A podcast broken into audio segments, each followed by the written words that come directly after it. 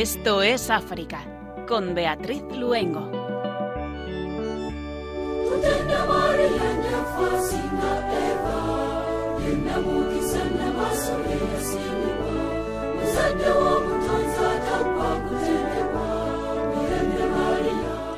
Muy buenas tardes a nuestros oyentes de Radio María. Un placer poder compartir con ustedes este rato africano una tarde más de jueves, como hacemos cada 15 días. Hoy especialmente contentos en este periodo tan precioso que es el Adviento. Les damos la bienvenida si se acaban de incorporar a nuestra emisora y les saludamos Germán García en el control de sonido y Beatriz Luengo quien les habla.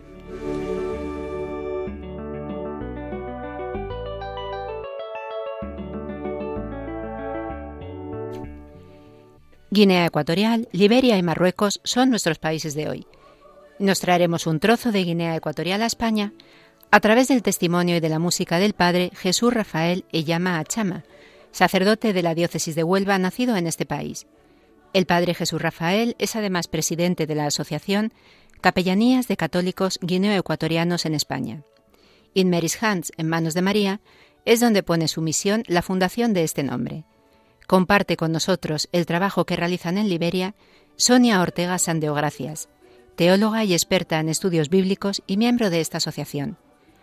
A Marruecos de la mano de nuestro compañero Pedro Calasanz Nang, en recuerdo del hermano Jean-Pierre Sumager, el monje superviviente, último compañero de los mártires de Tibirín, fallecido el 21 de noviembre a la edad de 97 años. Comenzamos Esto es África.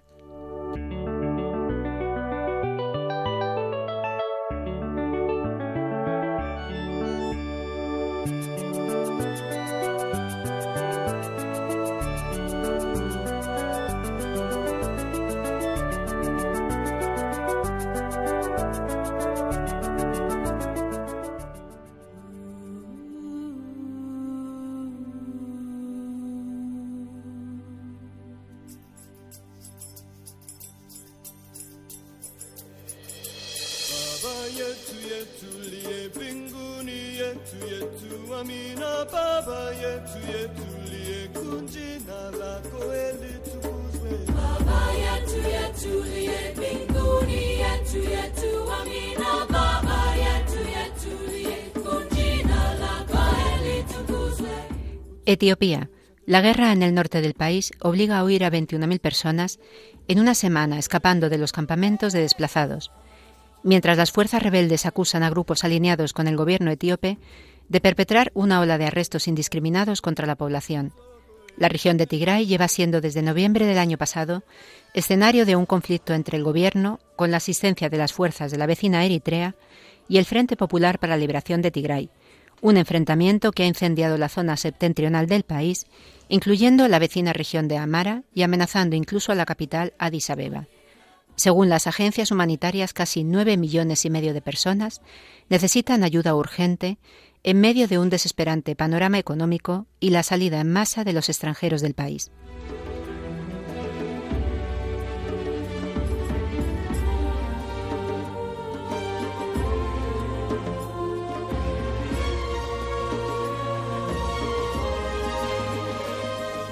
África Oriental. Llamamiento de los obispos para detener la violencia y promover la convivencia. Muchas personas han muerto y se están destruyendo propiedades en las regiones afectadas.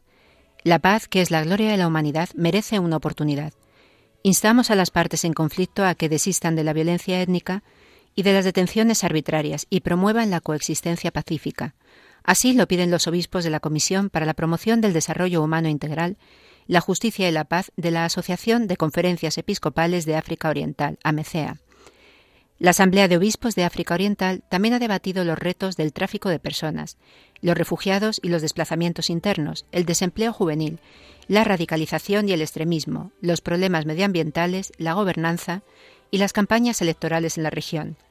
En todos estos ámbitos se insta a observar la vía del diálogo con el pueblo, con los gobiernos, con los dirigentes políticos.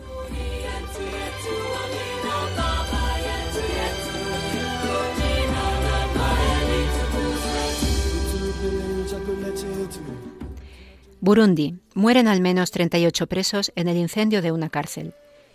El incendio se desató en la cárcel de la capital de Burundi, Gitega, y según balance de las autoridades locales, otros 70 presos han resultado heridos como consecuencia del suceso. El Ministerio del Interior de este país ha atribuido el origen de las llamas a un cortocircuito. La situación en la prisión es catastrófica tras el incendio que se inició de madrugada, ya que casi el 90% de las áreas para dormir han ardido.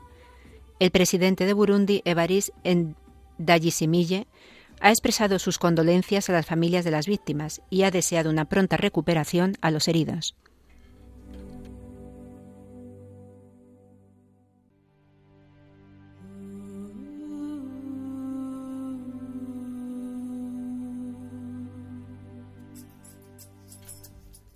Guinea-Bissau.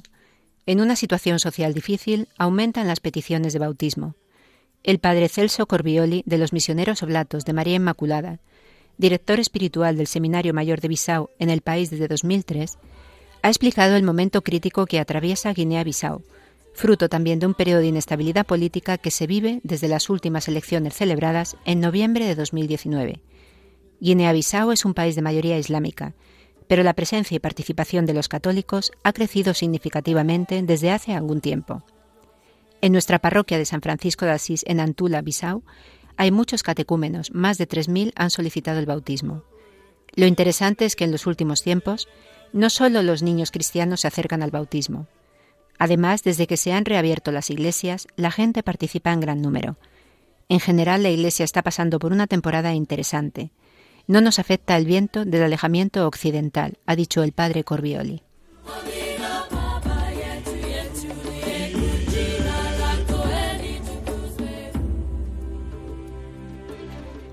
Nigeria. A ser buenos padres se aprende con la oración, la familia y la sociedad. El obispo de Hoyo en la clausura del año de San José. Para ser un buen padre hay que formarse a través de la oración, el conocimiento de la palabra de Dios, la información y el acompañamiento, ha dicho Monseñor Emmanuel Adetoyese Badejo, obispo de la diócesis de Hoyo, en referencia a la formación de los jóvenes que un día serán padres. Además, ha añadido que para que la sociedad se recupere de los problemas actuales de delincuencia criminalidad e inquietud juvenil, se necesitan buenos padres que ayuden a los jóvenes a convertirse a su vez en buenos padres. En la clausura del año especial dedicado a San José, el obispo Badejo ha indicado que hay que hacer referencia constante a cómo la obediencia a la palabra de Dios ayudó a José y a María a destacarse como padres. La Iglesia debe enseñar a los jóvenes que la vida es sagrada e inviolable y que cada niño está hecho a imagen y semejanza de Dios Todopoderoso.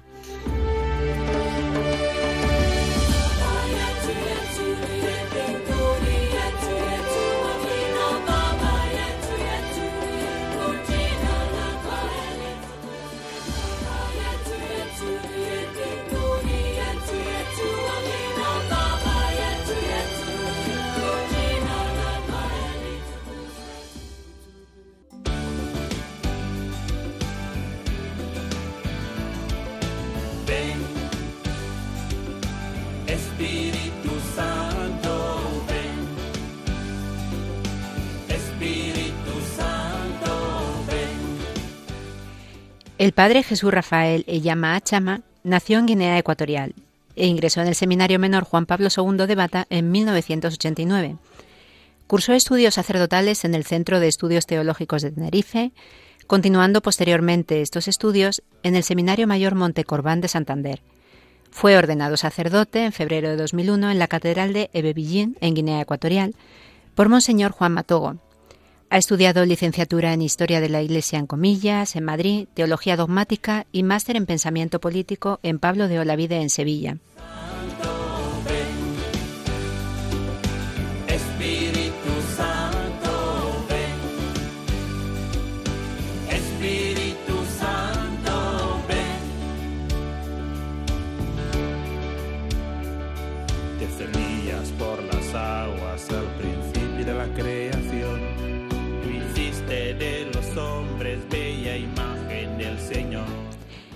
El padre Jesús Rafael Eyama actualmente sacerdote diocesano, párroco de San Miguel Arcángel y capellán del monasterio de las Carmelitas Descalzas de Cumbres Mayores, párroco de Santa Marina Mártir de Cañaveral de León y de la parroquia de Nuestra Señora de la Consolación de Hinojales en la diócesis de Huelva. Muy buenas tardes, padre. Muy buenas tardes. Padre, comentábamos que usted nacido en Guinea Ecuatorial, se ordenó sacerdote en febrero del 2001 en Ebebillín, en la catedral en, su país. Cuéntenos un poco cuáles fueron los inicios de su vocación. Bueno, mi vocación al sacerdocio está muy ligada a la fe de mis padres y en ese entorno donde crecí. Pues nací en una familia de creyentes. Mis padres eran muy creyentes en el Dios de Jesucristo. Mi padre era catechista hay que matizar aquí que los catequistas en los pueblos de África son los verdaderos animadores de las comunidades cristianas. Eh, en la ausencia del sacerdote son los que mantienen viva la comunidad. Este era mi padre. Mi madre, pues, pertenecía a la asociación de archicofradía de Nuestra Señora del Carmen, y así los dos nos iniciaron en esta vida cristiana, pero sus hijos, eh, eh, mi padre, mis padres tuvieron 12 hijos, yo soy el octavo de, los hijos de mis padres. Nos iniciaron en la oración. Mi madre, por ejemplo, nos invitaba a rezar todas las mañanas y al terminar el día, pues rezábamos el Santo Rosario en casa.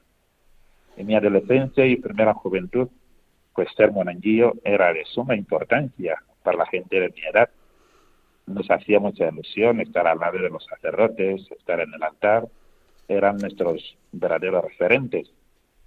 Y yo creo que todo ese ambiente pues me fue formando poco a poco. A medida que iba creciendo, pues participaba en los grupos parroquiales, como el coro, asistía a los encuentros de jóvenes, convivencias vocacionales, donde se fue fraguando mi decisión de seguir al Señor en el sacerdocio pues aquí estoy, y me ordené sacerdote, pues después de vivir todo ese ambiente. Padre, sabemos que es un gran conocedor de la historia de la Iglesia, pero nos gustaría que nos hablara un poco sobre la historia de nuestra Iglesia en su país y cómo es actualmente esta Iglesia en Guinea Ecuatorial. Bueno, eh, aunque disponemos de poco tiempo, eh, en la historia de la Iglesia Católica en Guinea Ecuatorial empieza eh, realmente con, la llegada de los europeos a los territorios que hoy en día forman lo que es el país de Guinea Ecuatorial. La evangelización de dichos territorios no fue de forma homogénea, ya que se desarrolló a ritmo de los descubrimientos de las islas, por ejemplo, las islas y la toma de posesión de los territorios que caían en suerte a España en el reparto de África para entendernos un poco, un poco bien, eh, si miramos el estatus político, eh, las primeras islas que se descubrió son la isla de Fernando Po, que suena mucho a la gente aquí, la isla de Anobón. Esto fue en, el año 1474. Pues ahí empezó la evangelización, si se puede decir, ahí empezó la evangelización. Eso fue por algunos eh, capellanes que acompañaban a los navegantes portugueses eh, que fueron a esas tierras, eran capuchinos españoles e italianos, por ahí en el año 1647, pues también estuvieron de una forma esporádica algunos sacerdotes diocesanos entre los años 1845-1856. Los jesuitas también fueron a Guinea y fueron los primeros que intentaron evangelizar aquellas tierras, pero no fue, no fue posible. Tuvieron muchas dificultades, un clima adverso, pero realmente los que evangelizaron Guinea son los claretianos. Los claretianos que llegan a Guinea el 13 de noviembre de 1883 eh, una expedición formada por 12 personas, seis sacerdotes y seis hermanos. O ellos organizaron lo que fue la evangelización. Fueron poniendo seres misionales en, en los sitios donde ya estaban los colonos. Ya estaban los colonos, había administraciones coloniales y así pues revolucionaron lo que es la cultura, eh, la arquitectura, eh, la agricultura y, muchas cosas, la promoción humana, al mismo tiempo que iban sembrando pues la semilla del Evangelio. Pues la trayectoria de la edificación de esta iglesia ha pasado por diversas etapas. Una etapa de prefectura apostólica, vicariato apostólico, eh, la etapa de la creación de la diócesis de Santa Isabel y Bata. Eh, fue un momento histórico cuando el Papa Juan Pablo II visita Guinea el 18 de febrero de 1982. Se crea una tercera diócesis, la diócesis de Beguín, de la que, eh, o sea, mi origen, el origen, la, la, diócesis era mi origen. Pero ahora mismo, en la actualidad, eh, eh, a partir del año 2016-2017, se creó se crearon otras dos diócesis, la diócesis de Mongomo y la diócesis de Vinayo. Actualmente nuestra iglesia cuenta ya con cuatro diócesis y un, una que está en la capital de Malabo. En la actualidad, pues son obispos jóvenes, todos los que están ahí ahora, muchos de ellos compañeros nuestros, compañeros míos, están intentando hacer todo lo posible para, para que esta iglesia pues pueda crecer y creando más parroquias, eh, trabajando duramente. Como hace mucho tiempo que yo no estoy en el país, es lo único que yo puedo comentar ¿no? de, nuestra historia. Padre, la, la, Virgen de Visila. Yo creo que no se puede hablar de Guinea Ecuatorial sin hablar de esta advocación de, de la Virgen. Cuéntenos eh, sobre esta advocación, bueno, sobre todo sobre la devoción que sienten los, los guineoecuatorianos eh, hacia, hacia ella.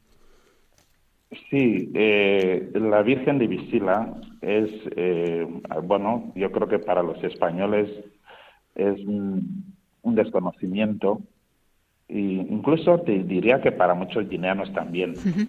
Por eso me gustaría compartir un poco que el origen, el origen de esta devoción, eh, que surge en un pueblo, un pueblo, un pueblo pequeño de la isla de Bioko, la antigua Fernando Po. El pueblo se llama Botejé, Botejé. Hace muchísimos años, antes de la llegada de los misioneros, se cuenta que hubo una epidemia y empezaron a morir niños porque dicen que las madres en crianza no tenían leche para amamantar a los niños. Entonces, esta situación de incertidumbre, pues, preocupó a la gente, preocupó mucho a la gente.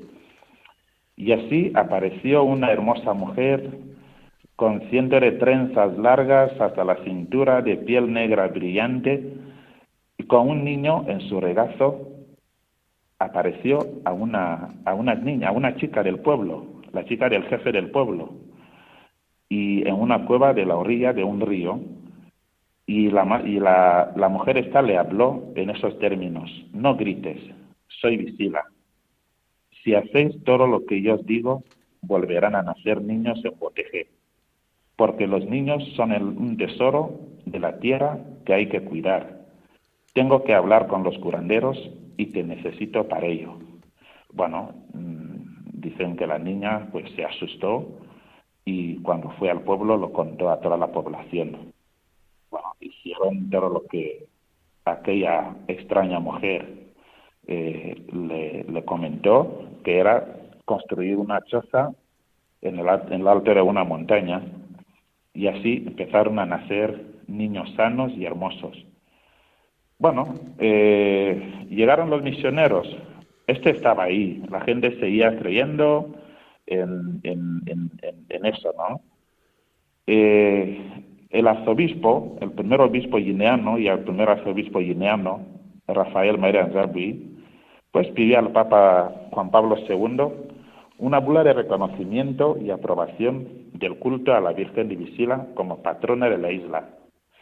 Y con la bula pontificia conveniente mater, madre apropiada, del 26 de mayo de 1986, la Santa Sede aceptó y registró esta advocación mariana bajo el título Nuestra Señora de Visila. Eso se puede contrastar, está en el decreto número 603-86. Ya el 15 de agosto del año 1987 se coronó solemnemente esa advocación y la fiesta se celebra el 15 de agosto. Padre, es una devoción que, que, también viven aquí, ¿no? Junto con otros muchos nacidos en Guinea Ecuatorial. Usted es el presidente de la Asociación Capellanías de Católicos Guineo-Ecuatorianos en España, una asociación que el pasado mes de diciembre cumplió su segundo aniversario. Comparta con nosotros, por favor, qué es Capellanías. Bueno, eh, las Capellanías es una asociación que, fundamos, un grupo de sacerdotes que trabajamos aquí en, la Iglesia Española. Estamos encardinados aquí, no venimos de fuera, sino que vivimos aquí esto fue precisamente el 3 de diciembre de 2019. Nos reunimos en la Casa de Espiritualidad Santa, Santa Rafaela, Rafaela María de Madrid. Y como presidente, pues, eh, ¿qué voy a decir? Eh, voy, a voy a compartir aquí eh, los grandes fines de nuestra asociación y así se puede entender en qué consiste el primer gran fin es promover el diálogo, la amistad social, la unidad y la fraternidad entre los sacerdotes católicos originarios de Guinea Ecuatorial que vivimos aquí en España. Algunos también están en Alemania y, e Italia.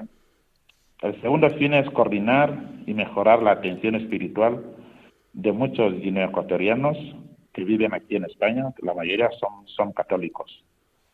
Nosotros descubrimos que nos necesitamos como sacerdotes, que venimos de un mismo país de origen, Guinea, y ese origen común pues también nos exige compartir la fe con nuestros hermanos, con nuestras hermanas, consultando un poco las estadísticas eh, eh, de aquí del gobierno del año 2018 encontramos una sorpresa que en España hay alrededor de 15.000 guineanos 15.000 guineanos.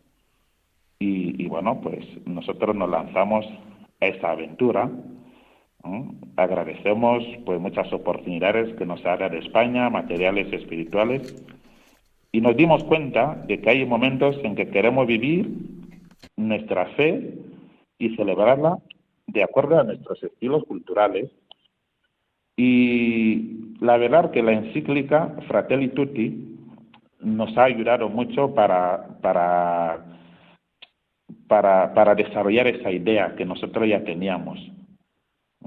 Si vamos al sexto capítulo, donde el Papa habla mucho del, del diálogo, el diálogo que construye las familias, los pueblos, entonces nosotros, conscientes de la realidad de nuestro país de origen y de nuestra gente, porque hay que decirlo, muchos problemas que se viven en nuestro país, pues algunos los exportamos aquí también. Y, como sacerdotes, pues hicimos nuestra, esa enseñanza del Papa, invitamos a todos nuestros hermanos sacerdotes, hay laicos también dentro de la asociación, respetando pues las legítimas diferencias étnicas, clánicas o tribales o regionales, y todo esto, pues a la luz de la palabra de Dios, hicimos un pacto que supera todo esto y buscamos la unidad en el mismo bautismo, en el mismo sacerdocio y en el mismo origen del país de Guinea Ecuatorial. Jesús, el próximo, es un poco pronto, pero el próximo 9 de julio de 2022, tienen previsto realizar una peregrinación de familias de Guinea Ecuatorial junto con la Virgen de Visila al santuario de Torre Ciudad. Eh, cuéntenos eh, el programa y las actividades y también nos dice cómo se pueden poner en contacto con ustedes si alguien está interesado. Así es, así es. Eh, también hay que decir que esta va a ser la decimotercera peregrinación a ese santuario mariano de Ciudad. Desde, el, desde 2010, un compañero nuestro, eh, padre Faustino Sonengema, desde Zaragoza, cuando estaba en Zaragoza, tuve esta brillante idea de organizar eh, la peregrinación todos los años. Y su idea era, pues, acompañar lo que acabo de describir, acompañar, cuidar, reconciliar, unir y ayudar a crecer y madurar en la fe a nuestros hermanos originarios de Guinea Ecuatorial.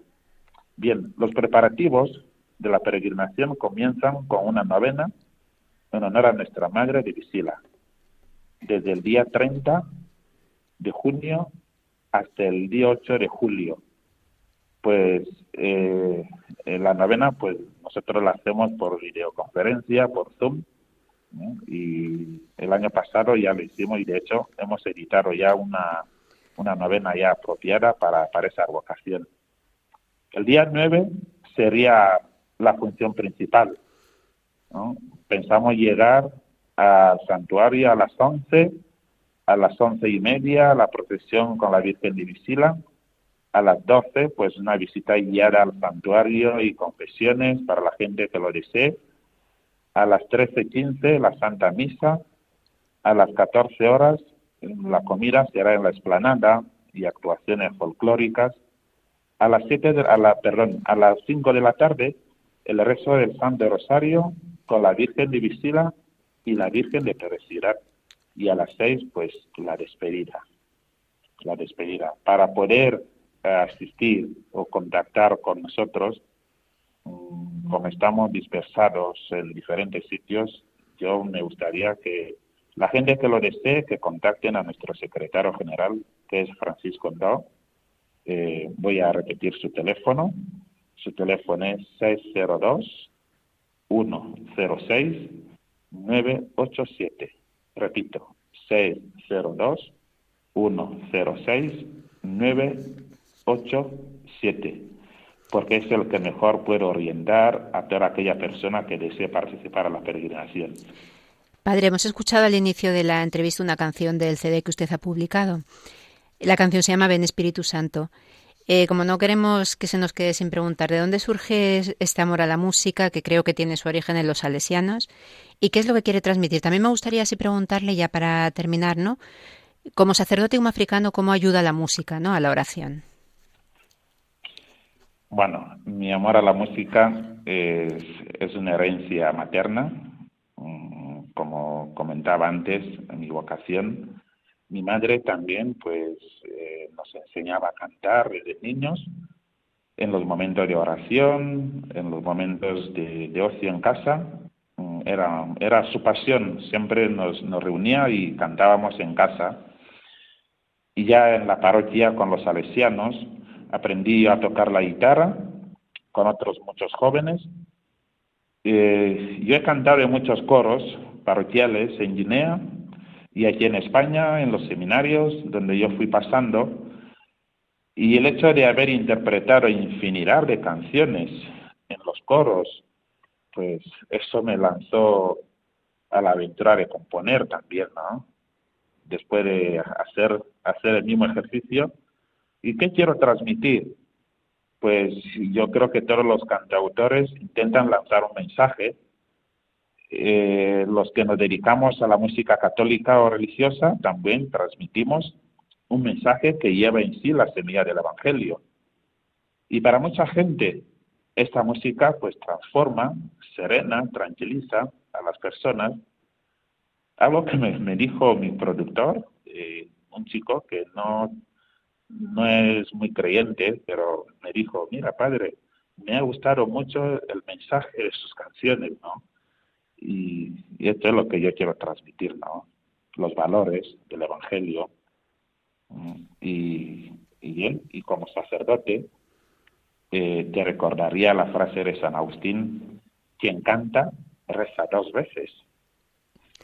Y con mucho respeto a las personas que no les gusta o no saben la música, pero está claro que la música sacra ha sido y seguirá siendo uno de los modos de rezar que hay en la iglesia, en la liturgia. La música forma parte de nuestro mundo interior, donde la inspiración, la imaginación juegan un papel muy importante, por tanto nos lleva al más allá, nos eleva a Dios, nos conecta con Él. La música afecta al ser humano entero, afecta nuestros sentidos y nuestra inteligencia. Por eso creo que nunca debe faltar la música en nuestras iglesias, en nuestras celebraciones. Y con su variedad de estilos, según culturas y según momentos históricos también. Pues así es, Padre, Padre Jesús. Muchísimas gracias y por su testimonio, por, por esta visión que nos da también de la música. Y ya le, le tenemos que despedir. Padre Jesús Rafael le llama Chama, sacerdote de la diócesis de Huelva y presidente de la Asociación Capellanías de Católicos Guineoecuatorianos en España. Muchísimas gracias por su testimonio, por su presencia en el programa. Muchas gracias a, ustedes. Muchas gracias. A usted un saludo. Un saludo. Gracias. Y como seguramente saben ya nuestros oyentes, el pasado 9 de diciembre comenzamos la campaña de Navidad de Radio María, que durará hasta el 10 de enero. Y qué importante es poder contar con la colaboración de todos ustedes para poder continuar esta labor evangelizadora que se realiza desde Radio María y para poder llevar a todas partes el mensaje de nuestra Madre. ¿Cómo pueden colaborar? Pues como voluntarios, con su oración y por supuesto también con sus donativos. Así nos lo explica nuestro director, el padre Luis Fernando de Prada.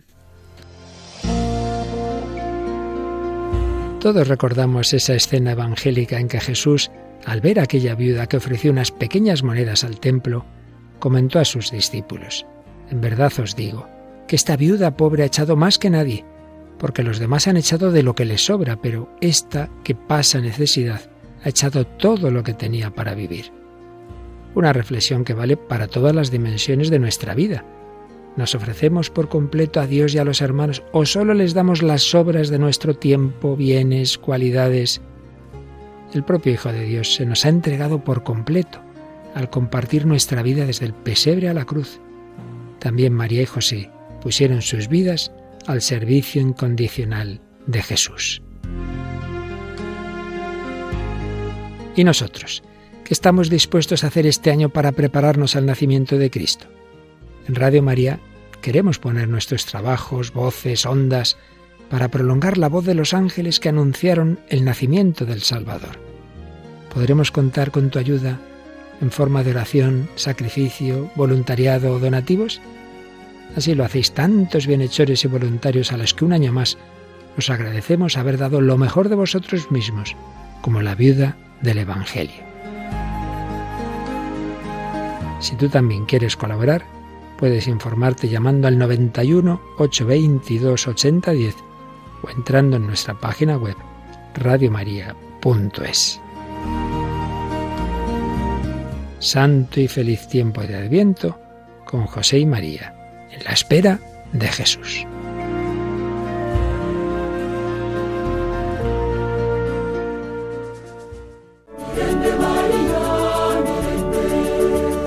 Estás escuchando el programa Esto es África con Beatriz Luengo.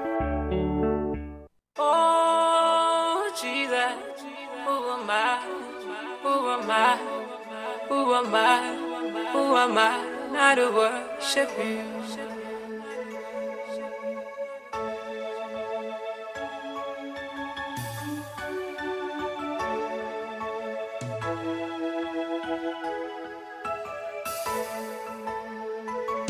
my creator, my redeemer. I'm standing because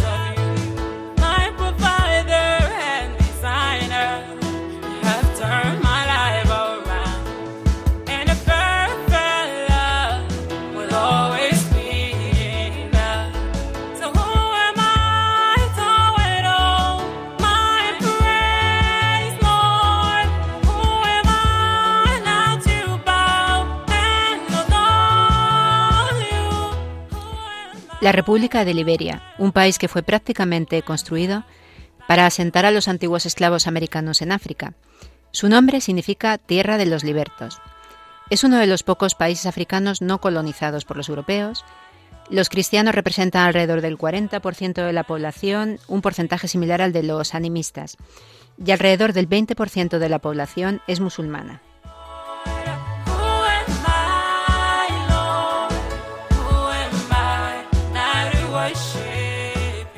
Allí desde hace más de 10 años trabaja la Fundación In Mary's Hands, en manos de María. Y para hablar de su trabajo en ese país se encuentra hoy con nosotros en el programa Sonia Ortega Sandeo Gracias. Casada con tres hijos, profesora de Sagrada Escritura en la Universidad de San Damaso en Madrid, es miembro de esta fundación. Muy buenas tardes, Sonia. Hola Beatriz, buenas tardes. Sonia, In Mary's Hands, en las manos de María, una fundación muy joven con una vocación muy clara de servicio. Santa Teresa de Calcuta decía, quien no vive para servir no sirve para vivir, y es lo que aparece nada más entrar en, vuestra web. ¿Esta frase tan radical de Madre Teresa es la que ha inspirado la Fundación? Sí, sin duda es así, ¿no? Porque mm, eh, la Fundación estamos convencidos de que la vida ha sido creada para entregarla y que no encontramos el sentido ni la plenitud de la vida eh, más que cuando la entregamos. Y yo creo que esto, además de, de ser una, una verdad cierta, teológica, eh, es una constatación. La experiencia te enseña esto, ¿no? Que cuando uno más entrega, eh, más feliz es. Mm. Liberia y la Sagrada Escritura. Pero son quizás las dos, como los dos pilares, ¿no? Que, parece que en los que se funda la, en los que está basada la fundación. Vamos a comenzar primero por la Sagrada Escritura. Compártenos, por favor, la misión evangelizadora de la fundación y especialmente cómo se traslada allí a Liberia. Bueno, realmente la, eh, la Sagrada Escritura em, vino durante el confinamiento, ¿no? Aterrizó en la fundación durante el confinamiento, porque cuando cerraron las iglesias, eh, bueno, pues eh, sentí la, la necesidad, ¿no? Y la llamada de, bueno, pues eh, conectarnos por Zoom, todos los que quisiéramos libremente, y bueno, compartir la palabra de Dios. Y bueno, fue una cosa impresionante, ¿no? Mm, tuvimos que ampliar la cantidad de gente de Zoom, repetíamos un día, otro día, y luego la gente pues pedía, ¿no? Pedía los audios, los, los vídeos. Así que, bueno, como teníamos la página web de la fundación, decidimos eh, colgarlo en la página web para que la gente pudiera, pudiera disponer de ello cuando quisiera. Entonces sentimos, ¿no? con mucha fuerza en el corazón que la madre nos llamaba no solo a compartir las cosas materiales, sino también las espirituales. Y no solo en Liberia, sino en cualquier parte del mundo. Entonces, a día de hoy, la Sagrada Escritura que está en la Fundación se materializa así. Y en Liberia, además, eh, pues eh, hago la misma labor que, que, hago aquí, pero de diferente manera, ¿no? Cuando vamos allí, pues eh, doy clases de Sagrada Escritura a misioneros, a hermanas, ¿no? Porque tanta necesidad hay allí, ¿no? y es una belleza compartir la fe también. Y precisamente nos vamos a, Liberia, donde la Fundación lleva más de 10 años trabajando. Es un país que ha sufrido mucho, dos guerras civiles seguidas, la última finalizó en el 2003 y quizá más conocido por la epidemia del ébola. ¿Por qué habéis elegido y habéis aterrizado precisamente en Liberia? Bueno, Liberia nos eligió a nosotros porque mandaron a mi marido a trabajar allí. Entonces, eh, bueno, pues eh, es esto, ¿no? Acoger lo que el Señor te da en cada momento y, bueno, pues eh, lo que al principio fue una noticia un poco eh, escandalosa en casa, pues se ha convertido en, en una bendición. Dios bendice con la cruz siempre. Y entonces por eso aterrizamos. Ángel estuvo trabajando durante tres años y ahora sigue. Ahora pasa simplemente pues tres, cuatro meses al año, pero desde el 2008 estamos allí. Así que este es la, el motivo de por qué Liberia. Mm.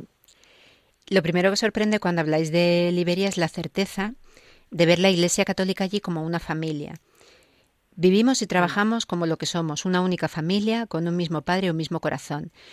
Eh, allí se encuentran las misioneras de la caridad, la comunidad del cenáculo, hermanos de San Juan de Dios, hermanas hospitalarias, colegios de los salesianos. Háblanos, por favor, sobre el trabajo que realizan, que vosotros habéis tenido el regalo de compartir y, sobre todo, cómo se materializa ¿no? en una única familia. Pues eh, cuando nosotros llegamos a Liberia, bueno, principalmente cuando mi marido llegó a Liberia, la Iglesia Católica la, la, encontró personificada una persona, el padre Miguel Pajares, que es un misionero del, era un misionero de San Juan de Dios que murió de ébola justamente aquí en Madrid, además, o sea, fue el que trajeron de Liberia en aquel momento. Y el padre Miguel mm, tenía este corazón misionero enorme, ¿no? Y siempre eh, nos llevaba a conocer el resto de las misiones, ¿no? y estaba siempre creando esta unidad, ¿no? Porque somos muy poquitos católicos y bueno, pues eh, todo lo hacíamos juntos, ¿no? Obra de Navidad, pues en la comunidad del cenáculo, eh, misa de Navidad, pues en casa de las hospitalarias, ¿no? Siempre intentando eh, vivir esta fe como una verdadera familia y lo que unos tienen es para todos, todo el mundo sabe las necesidades que tiene el otro, las dificultades, los problemas, es una belleza, la verdad. Pues fíjate, normalmente cuando se habla de la Iglesia católica en, en, África se habla de una iglesia viva, de una iglesia que crece. Es la primera vez que es una iglesia como única familia, ¿no? Es, es muy bonito escucharlo.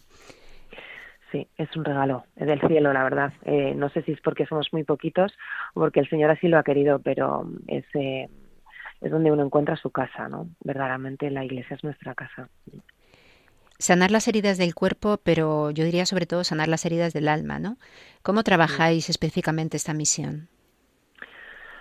Pues eh, yo creo que cuando la gente nos pregunta qué hacemos en Liberia, ¿no? Eh, hacemos de todo, pero eh, fundamentalmente nos dimos cuenta que mm, lo que más necesita el otro es tu presencia, tu tiempo, ¿no?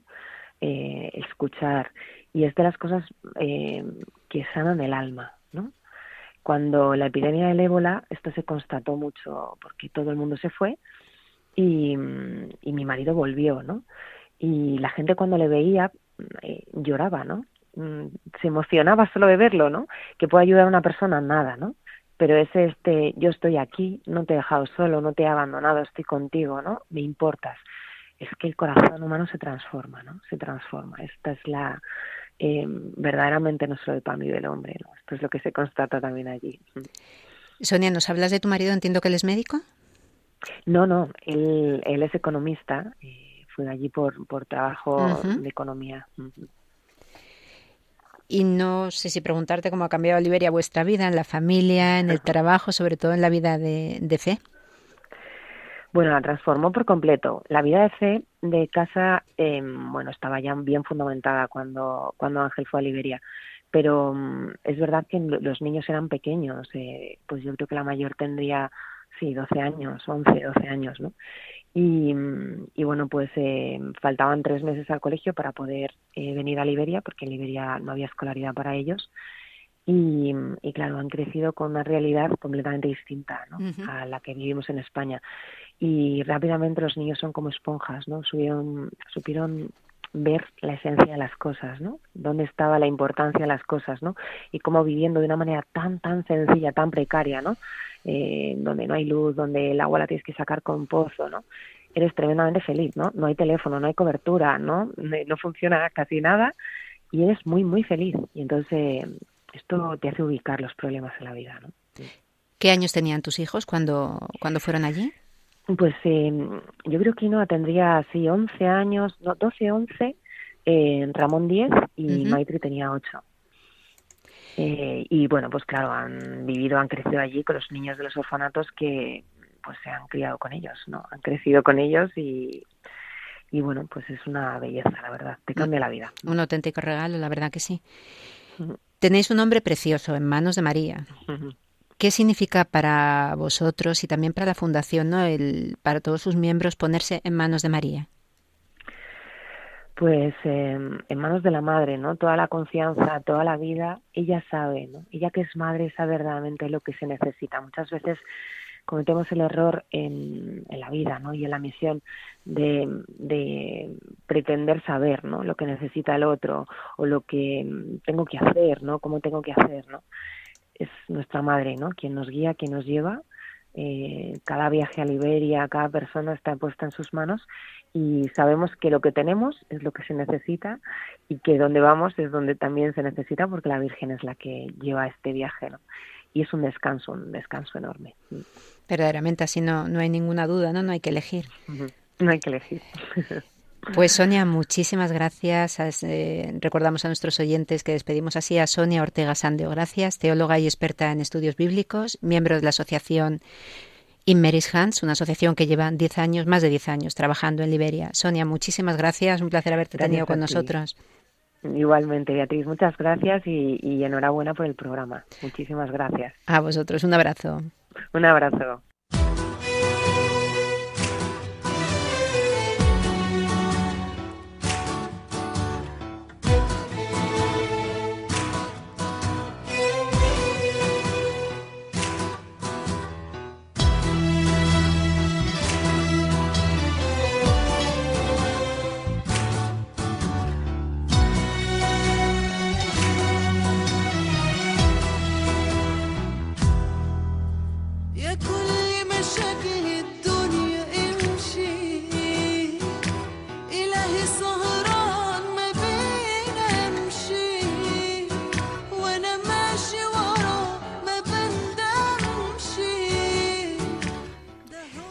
A 1500 metros de altitud, la ciudad de Midel se encuentra en medio del Atlas, a 180 kilómetros de Fez, en Marruecos. Instalado por primera vez en Fez, en el borde de la Medina, pero un poco estrecho, el monasterio de Notre Dame del Atlas es hoy la única comunidad cisterciense del Magreb. La instalación en Midel tuvo lugar en el año 2000. Allí nos traslada ahora Pedro Calasand, allí donde el corazón del hermano Jean-Pierre Schumacher se detuvo en la mañana del domingo 21 de noviembre, fiesta de Cristo Rey del Universo.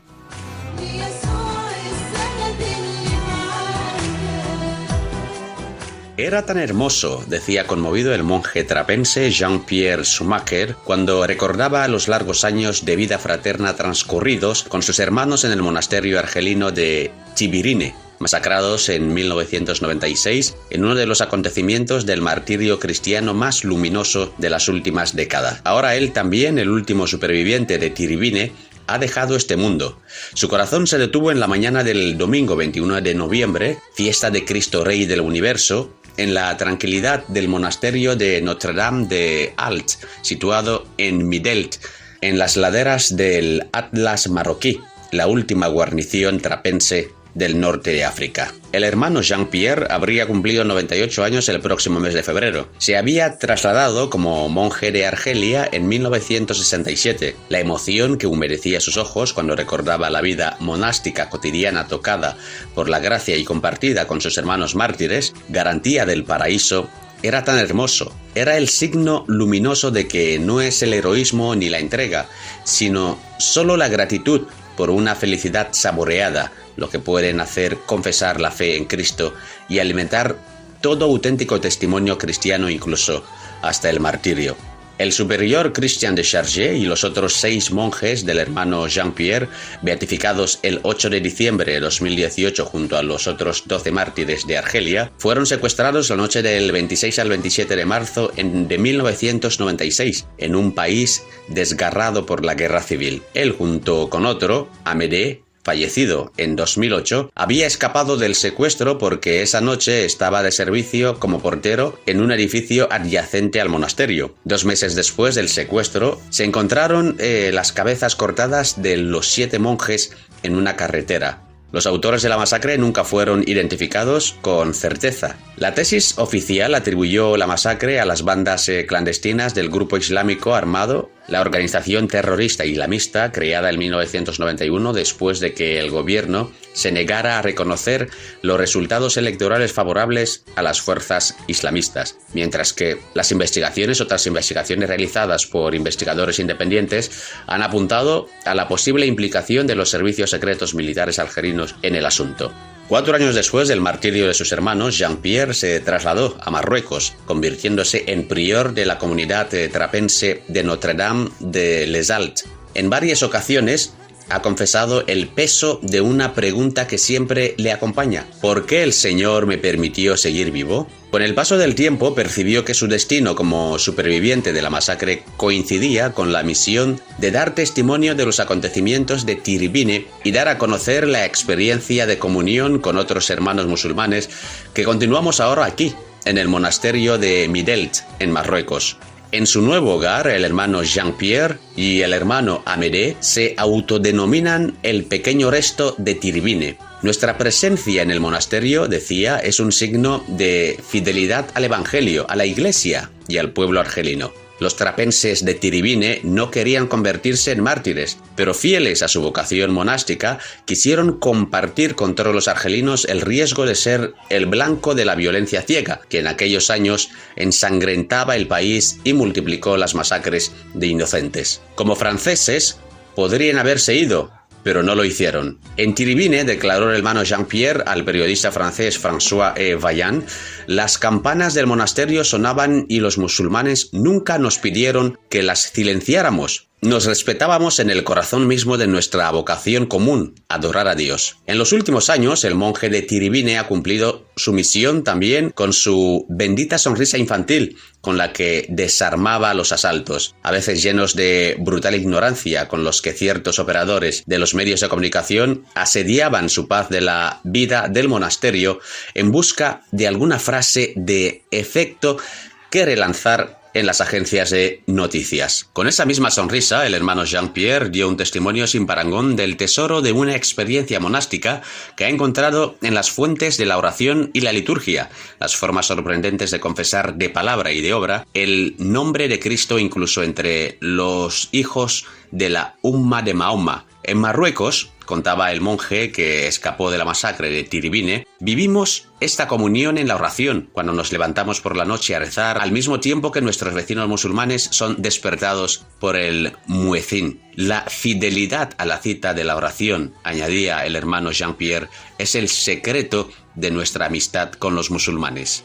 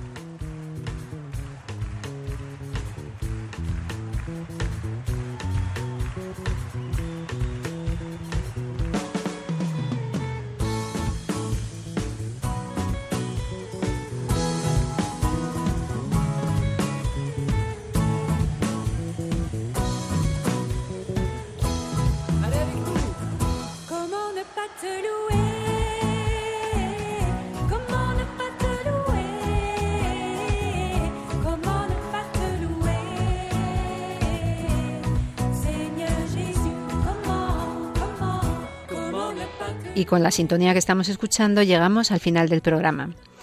Damos las gracias de corazón por habernos acompañado al Padre Jesús Rafael Eyama Chama, sacerdote de la Diócesis de Huelva y presidente de la Asociación Capellanías de Católicos Guineo-Ecuatorianos en España. También a Sonia Ortega Sandeo Gracias, teóloga y experta en estudios bíblicos y miembro de la Fundación In Mary's Hands, en manos de María. Por supuesto a nuestro compañero Pedro Calasanz, que hoy nos ha trasladado a Marruecos en recuerdo del hermano Jean-Pierre Sumager, el monje superviviente, último compañero de los mártires de Tibirín. Y cómo no a Germán García aquí al lado realizando el control de sonido. Por supuesto, muchísimas gracias a ustedes, nuestros oyentes, por habernos acompañado. Les invitamos a que se pongan en contacto con nosotros a través del mail del programa esto es Nos despedimos con esta música de gracias y adoración que nos llega desde Liberia. Si Dios quiere, volveremos a estar con ustedes dentro de 15 días. Feliz tiempo de Adviento.